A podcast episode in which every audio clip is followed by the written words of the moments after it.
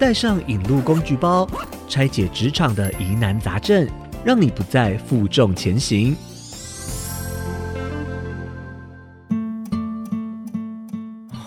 我现在的工作好无聊，完全不符合我的兴趣跟期望哎。但是职位很稳定，到底该不该换工作啊？哎，我跟你说，我找到一个梦寐以求的工作机会，但是要出国工作，我要抛下亲朋好友出外打拼吗？在职场打滚一段日子之后，我们经常面临许多类似的矛盾和抉择。你也在纠结要不要换工作吗？透过联咏科技人力资源处李维伦经理，从三个指标协助你梳理现在的工作状态，教你该如何评估该不该转职。各位听众，大家好，我是联咏科技 HR 的维伦。我们时常遇到一些已有多年工作经验的求职者。对于现职工作的未来发展性感到担忧，但是又会担心转换工作的不确定性与风险，以及转职当下可能会承担的转职损失，因此时常裹足不前。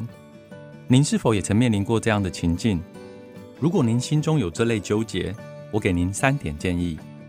第一个建议是不要短视尽力，评估一个新的工作机会应该包含很多面向，例如工作的内容，或是与您过往专长领域的契合度。产业与公司的前景，以及职涯未来的发展性，不管是工作的深度、广度，或者是往上晋升的可能性，当然也包含了个人薪资的成长性，应该要评估这些综合的面向。有时候，蛮多朋友会只看到薪资的成长性是否符合当下的预期，但是就忽略了其他面向，这一点相当可惜。第二个建议是设定停损，转换工作有一个蛮残忍的现实，尤其在高科技产业当中。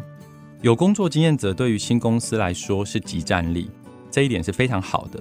但是太过资深，有时候往往却变成是包袱，转换的机会会越来越少。因此要设定好停损点，强化自己行动的决心。最后一个建议是代价跟风险的承担，转换一定会有风险，这是一个 trade off，势必会面临一些取舍。如果始终抱持着赢者全拿的想法，在新公司或是旧公司都期望得到最大的利益，这种舒适的转换代价其实是不容易存在的。所以我会建议不要短视近利，设定停损，评估你的代价跟风险。当你把所有项目都评估好之后，可能最后还需要一点冲动跟勇气，让这个想法落实执行。祝大家在工作转换的阶段都能够堆叠出更好的职涯发展，创造自己的价值。